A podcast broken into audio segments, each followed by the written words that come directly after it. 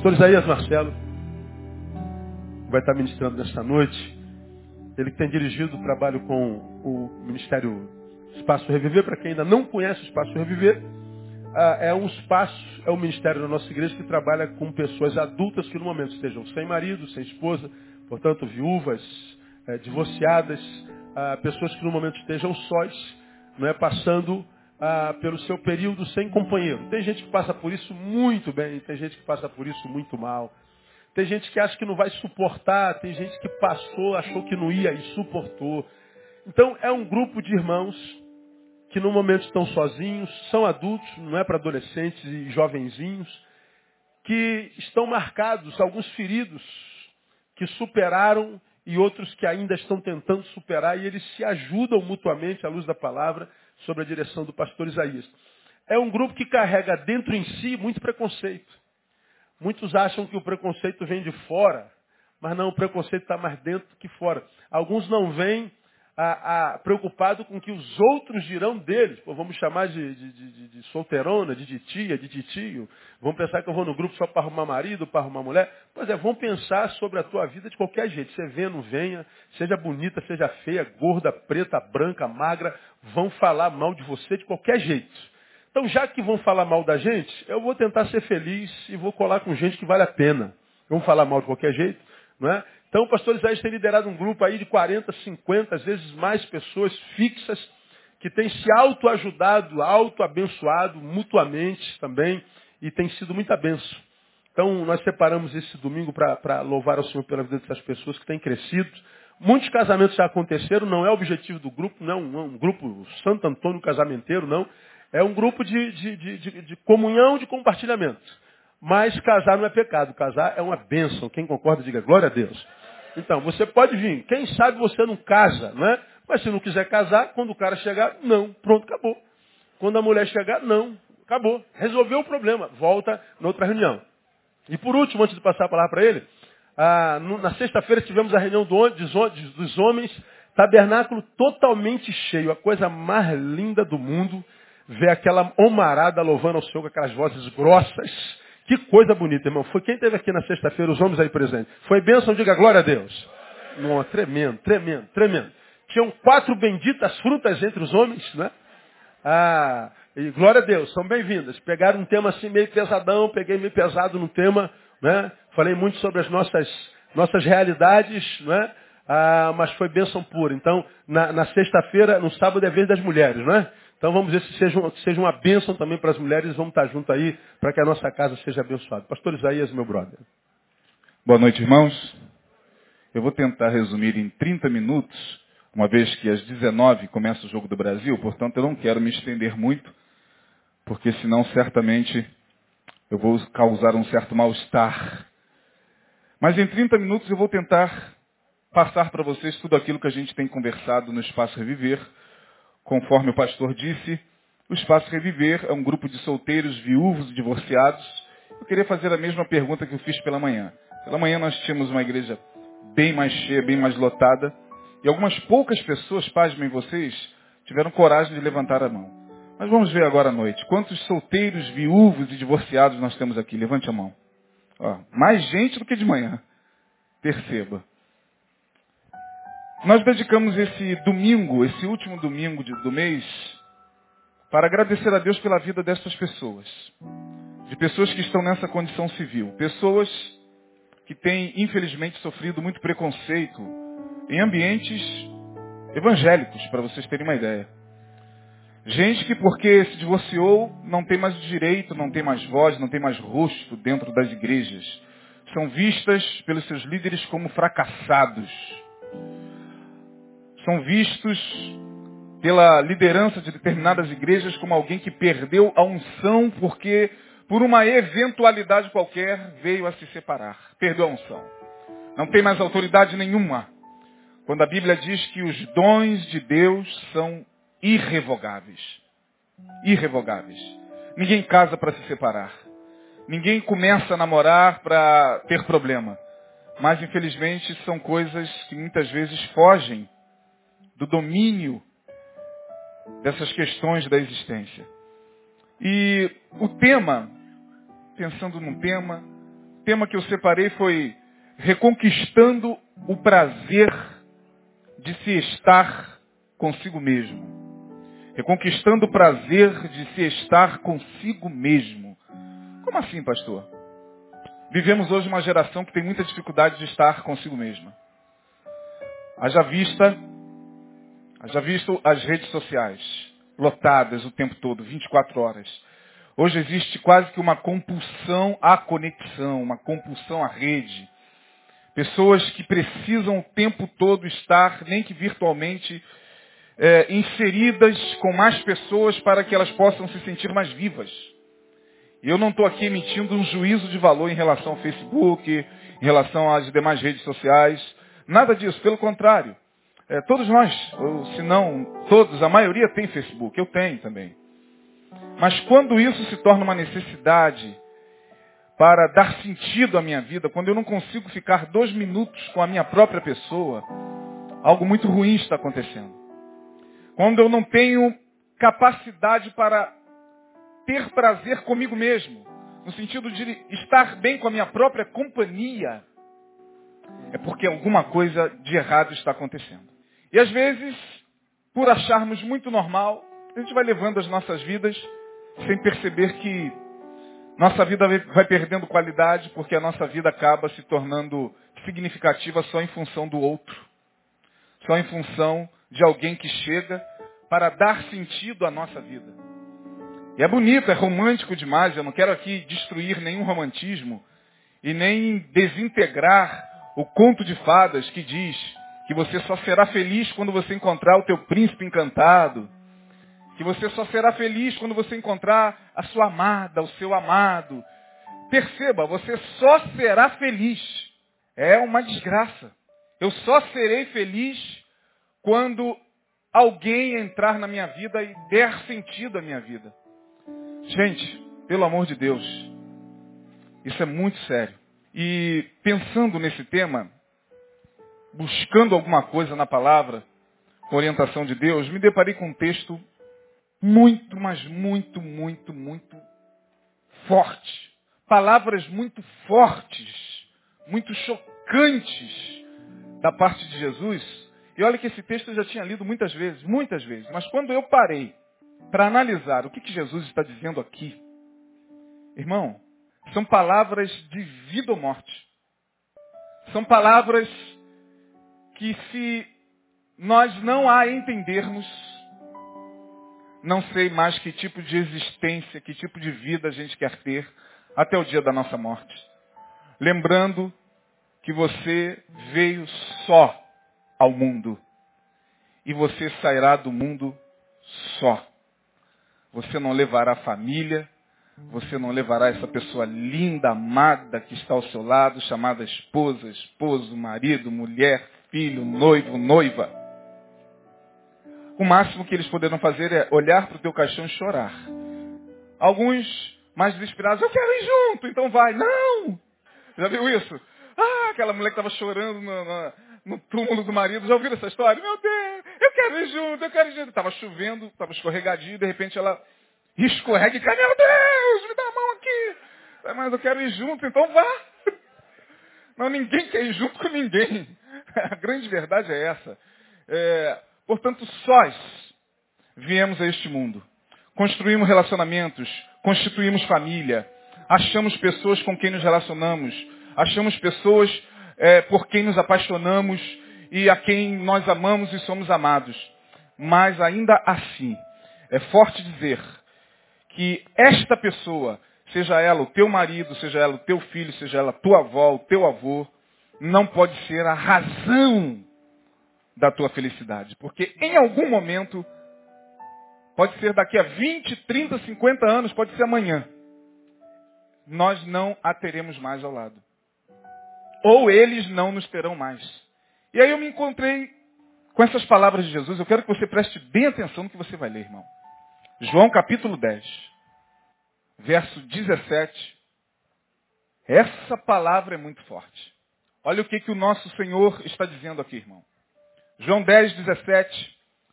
Nós vamos ler até o 20. E aí a gente fala alguma coisinha, termina e recebe o Galvão Bueno. Se for transmitido pela Globo, não sei qual vai ser a transmissão, né? Pelo amor de Deus, Band não. Quem falou Band aí? Olha o que, que Jesus está dizendo, irmão.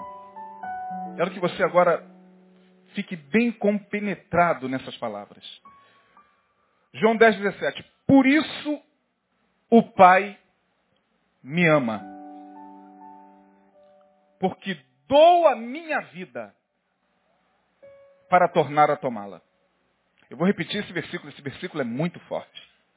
Esse versículo de João 10, 17 quebra tantos paradigmas que você não faz ideia do que Jesus está dizendo aqui, irmão. O Pai me ama. Repita comigo, o Pai me ama. Quantos têm certeza disso? Você tem certeza de que o Pai te ama? Jesus também tinha e disse, por isso o Pai me ama. Por isso o quê? Em que razão? Por que razão ele estava dizendo isso? Que contexto era esse? Ele diz, o Pai me ama porque eu dou a minha vida e tenho poder para tornar a trazê-la. Ou, dou a minha vida para tornar a tomá-la. Ninguém matira ou ninguém atira de mim, mas eu de mim mesmo a dou. Tenho poder para a dar e poder para a tornar a tomá-la. Esse mandamento recebi de meu Pai.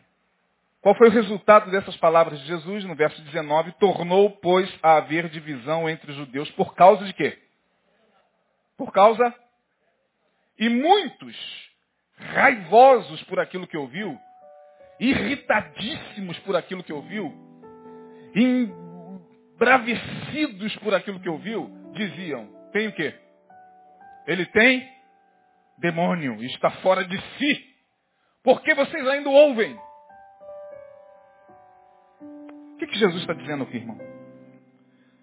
O que Jesus está afirmando nessa passagem é algo espiritualmente profundo e existencialmente vital. Vital, uma questão de vida, como eu disse. Porque se a gente não compreender isso, as nossas vidas não caminharão com mais leveza e dignidade. Atenção você solteiro, você viúvo, você divorciado, você casado, você que está namorando, você que está noivo, você que vai casar. Se você não entender isso aqui, é bem provável que algumas dores sejam inevitáveis ao longo da tua vida. Como assim, pastor? Primeiro, Jesus diz que o Pai o ama. Até aí tudo bem. Porque ele sabia o que estava fazendo com a sua vida. O Pai me ama, Jesus está dizendo, porque eu estou administrando bem a minha vida. O amor do Pai está sobre mim, eu sinto esse amor, porque eu estou vivendo aqui nesse mundo, mas eu sei exatamente o porquê que estou aqui, o que vou fazer, darei a minha vida. Ninguém vai tirar a minha vida. Engana-se quem pensa que alguém tirou a vida de Jesus. Ele está dizendo aqui, não, não, não, vocês estão enganados. Eu dou a minha vida. E digo mais, eu dou a minha vida e a trago de volta. Ninguém atira de mim. Ninguém rouba a minha vida. Ninguém tem o poder para me sequestrar. Ninguém tem o poder para tirar-me de mim mesmo. Eu dou a minha vida, mas eu torno a trazê-la. Segundo, Jesus está afirmando que só é de fato feliz quem está em posse de sua própria vida. Repita. Só é feliz quem tem a posse de si mesmo. Jesus está dizendo o seguinte, olha, você quer ser feliz? quer construir relacionamentos saudáveis, ou pelo menos esforçar-se para tal, tenha poder sobre a sua própria vida. Tenha a posse da sua própria vida, porque ninguém, segundo as palavras de Jesus, ninguém tem o poder de se doar sem se perder. Ninguém pode se entregar a alguém, ninguém pode se entregar a um amor, a uma paixão, sem se perder se não estiver em posse da sua própria existência. Por que, que a gente vê todos os dias pessoas perdendo-se em seus relacionamentos? Jovens perdendo-se em suas paixões, chegando às raias da loucura, do assassinato, do homicídio. Eu fiquei sabendo esta semana que um, mais um louco de um médico matou a sua mulher a pedradas. Não sei quantos ficaram sabendo dessa notícia. Aqui no, no Rio de Janeiro. Mas, pastor, é normal. É normal. Sabe por quê, irmãos, é normal? Porque nós não fomos ensinados a ter a posse de nós mesmos. Nós não fomos ensinados nem pela, pela, pelos nossos pais, porque eles também não conheciam isso. Muito menos pela igreja. Ao longo do, do caminho, religiões pelas quais nós passamos, nós não fomos ensinados a ter a posse de si mesmo. E Jesus hoje está dizendo, olha, você quer sentir o amor de Deus na sua vida? Quero, Jesus. Você quer ter a certeza de que o amor de Deus está sobre a sua vida? Quero, Jesus. Então tenha a posse de si mesmo. Porque o maior presente que Deus deu a você não foi o seu marido, não foi a sua noiva, não foi o seu filho, não foi a sua mulher. Foi você mesmo. Agora, qual é o problema disso? A gente não consegue entender isso. Para aqueles cuja vida só ganhou significado maior, só ganhou um colorido quando alguém chegou, nunca se viu, nunca se teve. Por isso que quando se entrega, se entrega e não mais tem poder para retomar a sua vida. Por isso que quando se dá numa relação, se dá para que o outro a aprisione ou o aprisione. Relações que aprisionam, relações que encarceram, relações amorosas, emocionais, que não nos entregam de volta a nós mesmas, a nós mesmos, não podem ser relações vindas da parte de Deus, irmão. Casamentos onde um anula o outro, você já deve ter ouvido isso muitas vezes, mas agora com o enfoque de Jesus, a coisa fica um pouco mais clara. Relacionamentos onde você, ao se relacionar, perde a sua identidade, perde a sua voz, perde o seu direito, perde o seu rosto, perde a sua identidade, perde tudo em função do outro. Passa a respirar o outro, passa a viver em função do outro, passa a lamber o chão em função do outro, passa a obedecer o outro ou a outra. Isso não pode ser um relacionamento projetado por Deus para a sua vida. Jesus está falando, olha, o Pai me ama porque eu darei a minha vida. Ora, Jesus está dizendo, eu vou dar a minha vida.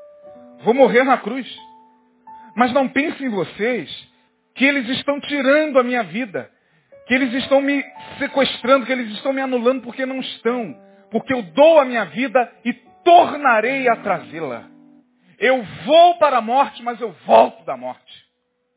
Eu vou para a cruz, mas eu tenho poder para trazer de novo a minha vida. Portanto, o que Jesus está dizendo aqui é algo muito forte, irmão. Só quem tem a posse de si mesmo é que pode administrar bem a sua vida e tem condições de se entregar. Só se doa aquilo que se tem. Já muitas vezes foi falado aqui. Qual é o problema dos solteiros, dos viúvos, dos, dos divorciados, dos que namoram, dos que estão noivos pelo mundo afora? Entregam-se numa paixão louca, cega, arrebatadora, sexualmente avassaladora, e depois não tem mais o poder de gerir em suas próprias emoções. Adoecem. Relacionamentos que adoecem. Casamentos que adoecem. Namoros que adoecem. Porque onde há um controlando nesse relacionamento, há algo doentio ali. Alguém se entregou sem se ter. E quem se entrega sem se ter, nunca se teve, na verdade. Portanto, não pode se entregar. Ao se entregar, aquele para quem se entregou, aprisiona. Por que, que você acha que tem muitas pessoas que estão loucas para romper relacionamentos doentios? A gente fala daquilo que a gente sabe, daquilo que a gente atende ao longo da semana, irmão. Pessoas que estão ao lado de psicopatas, os mais maníacos que vocês podem imaginar. Gente que está morando debaixo do mesmo teto com gente da mais alta periculosidade, gente que tinha que estar atrás das grades ou num hospital psiquiátrico trancafiado. Por que será que se perdeu as forças para romper com aquilo? Porque ao se entregar àquele relacionamento doentio, se entregou por carência afetiva. Se entregou por causa do medo da solidão. Então, antes só do que deveria ser, né? Mas aí tem uma música do Erasmo Carlos que ele trocou isso aí, sutilmente. Ele diz, é, antes mal acompanhado do que só. Essa geração do século XXI pegou esse lema, antes mal acompanhado do que só, e colocou isso como uma verdade para si, a sua própria vida. E Jesus está dizendo, cuidado, porque se você não tem a posse da sua própria vida, se você não olha para si, e se você não consegue entender que quem administra a tua vida é você, o dono da sua vida é você, quem deve dirigir os seus passos é você mesmo, com a ajuda do Espírito Santo. E não outro regulando você, e não outro determinando a sua vida. E não outro dizendo, não, você não vai estudar, você tem que ficar aí lavando, cozinhando, passando, porque mulher minha não estuda, mulher minha não trabalha, mulher minha tem que ser escrava. É... Irmão, me perdoe. Se há algum relacionamento aqui hoje, é... qualquer semelhança é mera coincidência. Eu não posso poupar-me de falar aquilo que Deus colocou no meu coração. Administrar bem a própria vida é um mandamento de Deus. Olha aí o versículo de número 18. Ninguém tira minha vida de mim, mas eu de mim mesmo a dou. Tenho poder para a dar e poder para tornar a tomá-la. Esse mandamento recebi de meu Pai. Você recebeu um mandamento do Pai, que é gerir a sua própria vida. Quando Deus fez você, Ele entregou para você uma escritura. Ele assinou com sangue e disse, cara, é a tua escritura. É a posse que você toma hoje de si mesmo. Quando você veio ao mundo, adquiriu maturidade, consciência, responsabilidade, Deus diz, agora você sabe que a posse da tua própria vida está em teu poder. E você vai dar para quem você quiser. Mas cuidado. Antes de dar, se tenha. Tenha consciência de que você se tem. Recupere o quanto antes a alegria de estar consigo mesmo. Porque senão, quem chegar, vai chegar para aprisionar. Quem chegar, vai chegar para escravizar. Quem chegar, vai chegar com os pretextos os mais lindos, os mais espirituais possíveis, os mais românticos, para que lá na frente você veja a prisão na qual você entrou. É aquilo que Padre Fábio de Mello vai chamar de sequestro da subjetividade. Quantas pessoas sequestradas. Quantas pessoas entraram em relacionamentos de verdadeiros sequestradores, sequestradoras de emoções. Pessoas que estão num cárcere emocional e não sabem mais dele sair. Porque nunca se tiveram deixaram a escritura voando. Deus deu a escritura para a pessoa, a pessoa oh, jogou de avanço. Quem pegar primeiro tem a posse. E alguém pega, irmão. Pegou a escritura da tua vida, pegou o domínio da tua vida, é essa pessoa quem vai te dominar.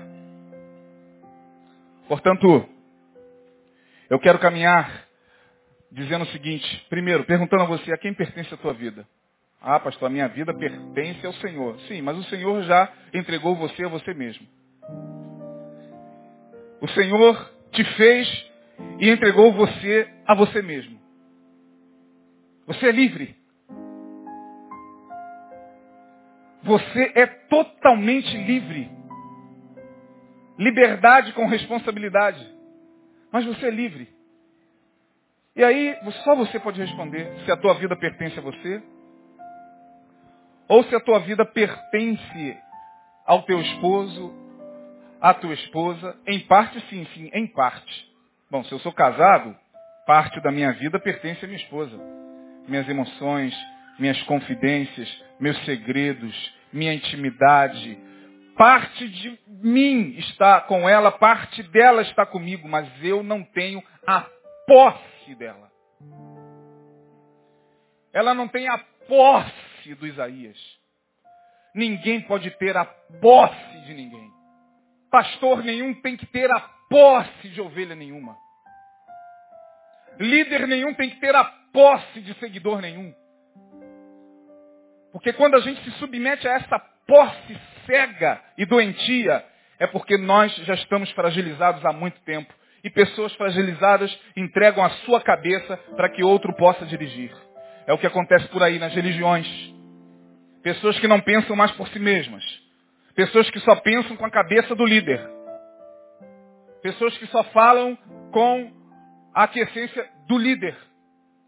Pessoas que só conseguem raciocinar e construir pensamento em função daquilo que o líder disse. Ele não consegue, em momento algum, parar e discernir por si mesmo o seu caminho. Mesmo que seja o melhor líder que você tenha, a tua vida pertence a você, meu irmão. Não, pastor, pertence ao meu amado. Eu sou do meu amado, meu amado é meu. É muito bonito. Cantando para Jesus é lindo. Mas o maior amado que Deus deu a você foi você. Ou você não é amado dele? Ou você nunca se viu amado dele? Ou será que tem que chegar alguém para dizer, oh, como você é amada?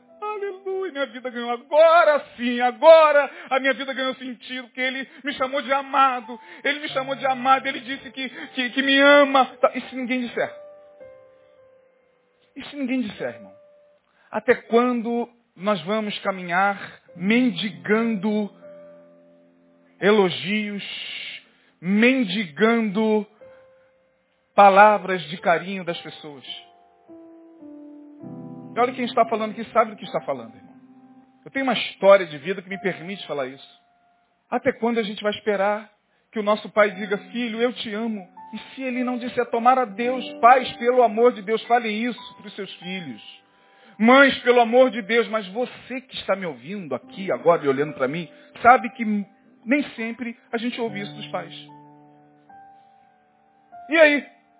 Você vai se odiar por isso. Você vai se amargurar por isso. Você vai se, se encher de rancor por isso. Até quando você vai envelhecer dizendo, papai, papai já morreu às vezes, mamãe já foi, e você fica com a sua vida destruída com seus relacionamentos, com seus afetos comprometidos porque você não ouviu do seu pai. É importante, é importante a gente ouvir dos nossos pais que eles nos amam, mas nem sempre isso é uma realidade na vida de muita gente. E o que eu faço, pastor? Diga para você mesmo, eu me amo. Eu não posso mais viver sem mim. Mas isso é vaidade? Não, não é vaidade. Isso é egoísmo, egocentrismo. Não, não estou falando de egoísmo. Egoísmo é o outro extremo. Egoísmo é quando você faz com que o mundo gire ao teu redor. Não, não é isso. Eu estou falando da reconquista de si mesmo. De você ter a, a escritura que Deus deu na sua mão quando te fez, em sua posse. Ninguém pode pegar, a não ser que você consinta. E ninguém pode tomar posse, a não ser que você consinta. Sabe por quê, gente? Porque nos relacionamentos afetivos, Primeiro, os sequestradores de emoções que estão por aí, pelas igrejas, na sociedade, todos eles com cara bonita, muitos deles cheirosos, com aparência de que são pessoas muito bem. Sabe o que, eles fazem? Primeiro, eles invadem e ficam no teu quintal. Ora, só pode entrar no teu quintal quem você permite, não é verdade? Se você acorda de manhã vê um estranho no teu quintal, você não toma um susto? o que você está fazendo aí? Quem é você? Você quer logo, sabe? Porque ali é o teu limite. Aquele lugar te pertence, aquele terreno é teu. Você tem a escritura do terreno.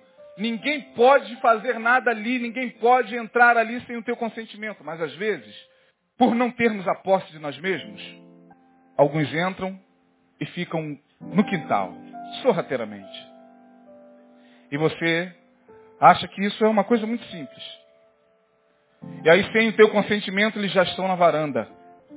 E aí, quando você menos se apercebe, eles já estão no interior da tua sala, sentado no teu sofá, controlando a tua vida, dirigindo o teu destino, dizendo o que você deve e não deve fazer com a sua própria vida.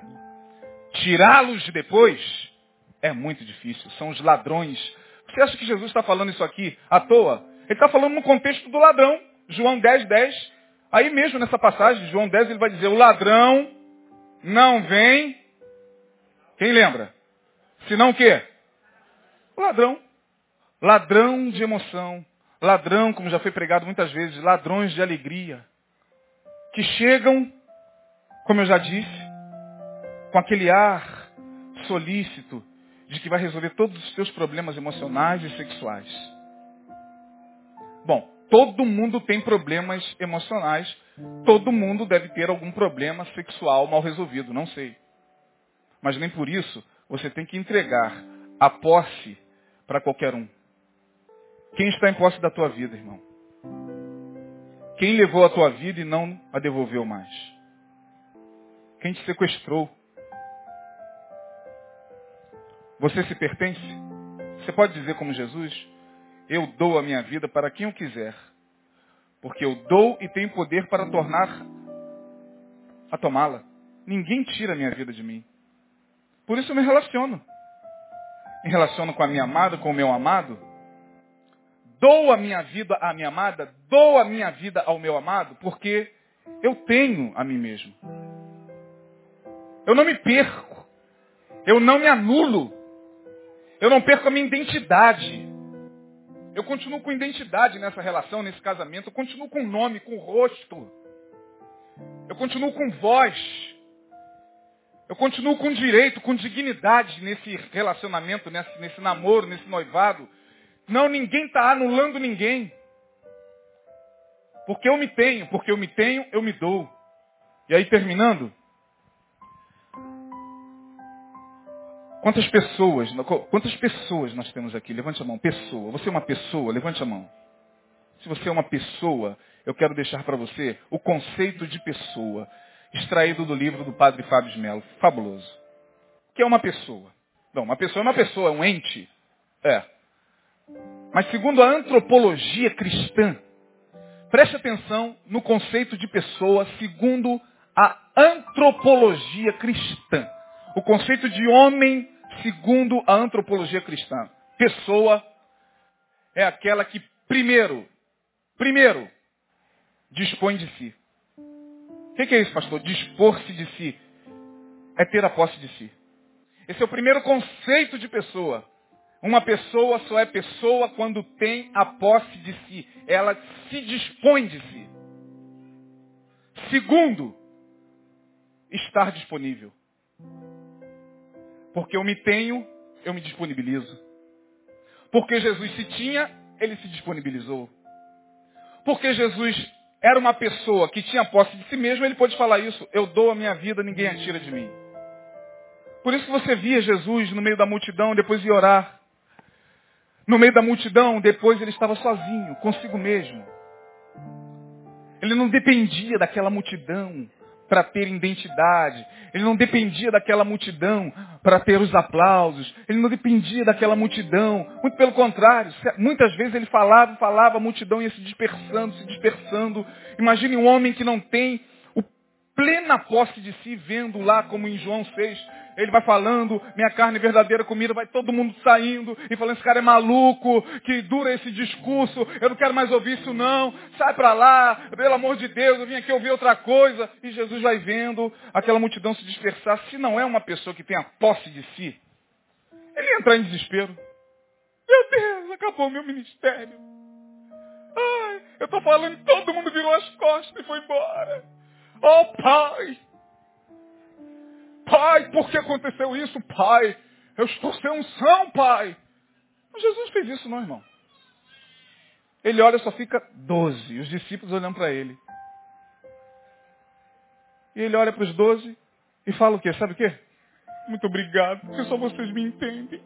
Eu sabia que eu podia contar com vocês. Eu sabia que vocês não me abandonariam. Vocês são meus amigos. Ele falou isso. Vocês também querem se retirar? tem que ter a posse de si mesmo para falar isso, irmão. Vocês também querem ir embora? Não, Senhor. Para onde iremos nós se só Tu tens a palavra de vida eterna? Outra feita Jesus falou, o que estão falando de mim aí? E uns dizem que tu és Elias, outros dizem que tu és maluco, outros dizem que tu és um profeta reencarnado, reencarnação de... Olha, estão falando horrores do Senhor aí. O Senhor não faz ideia. Bom, para quem não tem a posse de si mesmo, se desespera automaticamente. O quê? Vou processar! Quem está falando isso de mim? Eu vou matar! Pastor, pelo amor de Deus, disseram que eu sou Jeremias encarnado, maluco. E Jesus vai colhendo a opinião dos discípulos. E aí, que, que mais? Fala aí, fala você. Estão dizendo que o Senhor é um enganador. Pronto, falei. E Jesus, e vocês? O que vocês dizem que eu sou? Pedro, mais ousado, levanta e diz, Tu és o Cristo. O quê? o Filho do Deus vivo. Bom, mais uma vez, se Jesus não tem a posse de si, obrigado, meu amigo. Você, meu amigo fiel, Pedrão. Só você soube quem eu era, aleluia. Mas como Jesus tinha posse de si, a escritura da sua própria vida estava na mão dele, ele olha para Pedro e diz, Pedro, você acertou. Mas não foi a carne nem o sangue que te revelou, mas meu Pai que está nos céus. Portanto, querido, só podem falar de você o que de fato você é, se Deus revelar. Senão vai ficar assim, comentários e comentários. Uns falam bem, outros falam mal, outros falam mais ou menos, outros não falam nada. E quem tem a posse de si mesmo não se desespera, não deixa de dormir, não deixa de viver por causa dos comentários alheios. Jesus nunca adoeceu por causa dos outros. Ele morreu pela humanidade. Estar disponível é o segundo preceito de pessoa. Eu me tenho, portanto me dou. Só me dou porque me tenho e porque me tenho eu me dou. Se eu me dou não me tendo, me dou e não tenho mais poder de voltar a ser quem eu era. É o que está acontecendo com a maioria. Lamento profundamente. Eu não queria que você fosse um desses ou uma dessas. Faça uma reavaliação do, do teu relacionamento, dos teus afetos. Faça uma, uma, uma reavaliação do teu próprio casamento, da tua própria relação. E veja se você é uma pessoa nessa relação. Conclusão, Jesus nos deixou o exemplo do que é ser pessoa. Jesus nos resgatou dos cativeiros e nos devolveu a nós mesmos. Jesus morreu por você, pegou você e deu você para você. Qual o teu nome? Legião é o meu nome. Aquele moço não tinha mais identidade, foi sequestrado pelos espíritos malignos, por aquela cultura perversa. Aquelas invasões terríveis militares transformaram tudo em espíritos dentro dele. E aí aquele menino multi-esquizofrênico estava ali, sem saber quem ele era. Qual o teu nome? Legião é o meu nome. Cala-te e sai dele. E agora, qual é o teu nome? A Bíblia não revela, poderia ser João. Qual o teu nome agora, meu filho? Leonardo. Qual o teu nome agora? Maria, José. Pronto, você já tem a posse de si mesmo? Então volta para casa. Eu quero seguir o Senhor, não. Eu estou devolvendo você a você.